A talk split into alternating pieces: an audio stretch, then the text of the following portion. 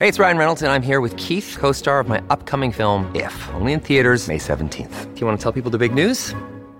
All right, I'll do it. Sign up now and you'll get unlimited for $15 a month and six months of Paramount Plus Essential Plan on us. Mintmobile.com slash switch. Upfront payment of $45 equivalent to $15 per month. Unlimited over 40 gigabytes per month. Face lower speeds. Videos at 480p. Active Mint customers by 531.24 get six months of Paramount Plus Essential Plan. Auto renews after six months. Offer ends May 31st, 2024. Separate Paramount Plus registration required. Terms and conditions apply if rated PG.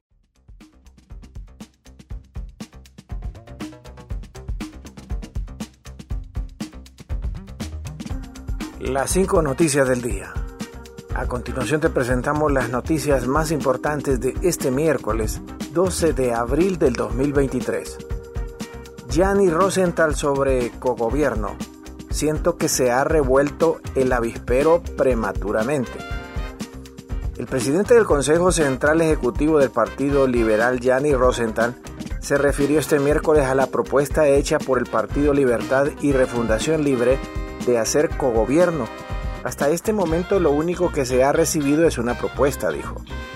La reunión no era para tratar este tema, sin embargo, ayer trascendió que el Partido Liberal ya había aceptado el acuerdo y que le habían ofrecido tres ministerios y hasta este momento lo único que se ha recibido es una propuesta para ver si se puede hacer un acuerdo cuyos detalles no están ni siquiera platicados, mucho menos, dijo.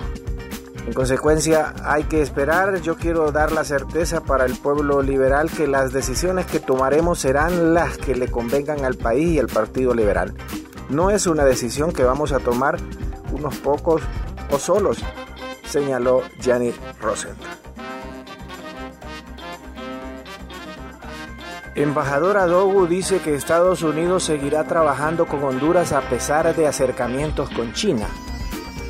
La embajadora de los Estados Unidos en Honduras, Laura Dogu, declaró este miércoles que Estados Unidos seguirá trabajando con Honduras a pesar de que haya abierto relaciones diplomáticas con China continental. Estados Unidos tiene relaciones diplomáticas con la República Popular de China. Eso no es nada extraño. Hay muchos países en el mundo, vamos a seguir trabajando aquí, esto es para nosotros importante y el pueblo de Honduras está apoyando nuestras actividades, declaró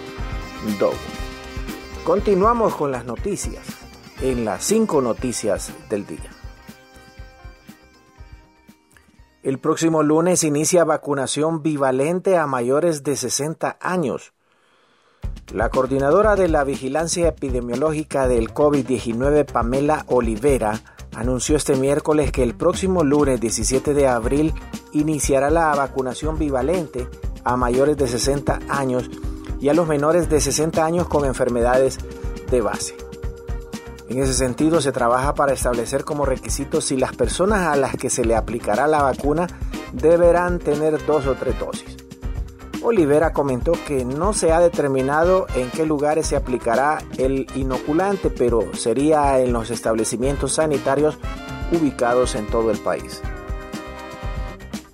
At Evernorth Health Services, we believe costs shouldn't get in the way of life-changing care, and we're doing everything in our power to make it possible. Behavioral health solutions that also keep your projections at their best?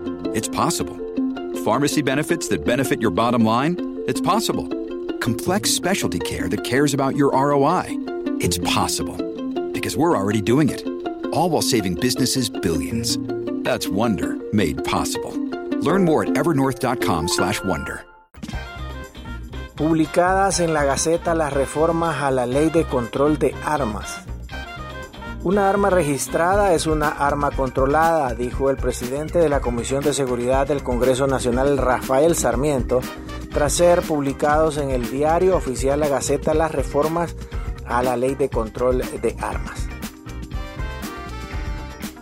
Ya vigentes estas reformas de la ley de control de armas, dice la publicación del diputado de Libre a través de su cuenta de Twitter.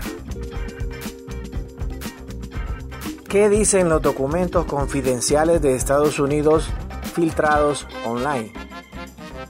Documentos clasificados de los Estados Unidos, algunos altamente confidenciales publicados en línea después de la filtración, detallan las opiniones de Washington sobre la guerra en Ucrania y parecen indicar la recopilación de información de inteligencia sobre aliados cercanos de Washington.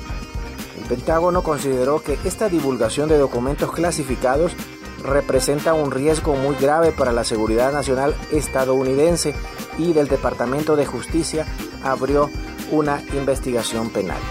Sin embargo, la autenticidad de los materiales fotografiados que circulan en varios sitios web aún no ha sido confirmada públicamente por las autoridades ni pudo verificarse de inmediato de forma independiente. Estos son algunos puntos claves de los documentos revisados por AFP. Pérdidas en la guerra en Ucrania. Uno de los documentos hace un balance del conflicto en Ucrania al 1 de marzo del 2023, es decir, después eh, de poco más de un año de combates y evalúa las pérdidas de Rusia entre 35.500 y 43.500 personas frente a las 16.000 a 17.500 de Ucrania. Moscú también habría perdido más de 150 aviones y helicópteros frente a los más de 90 de Kiev. Gracias por tu atención.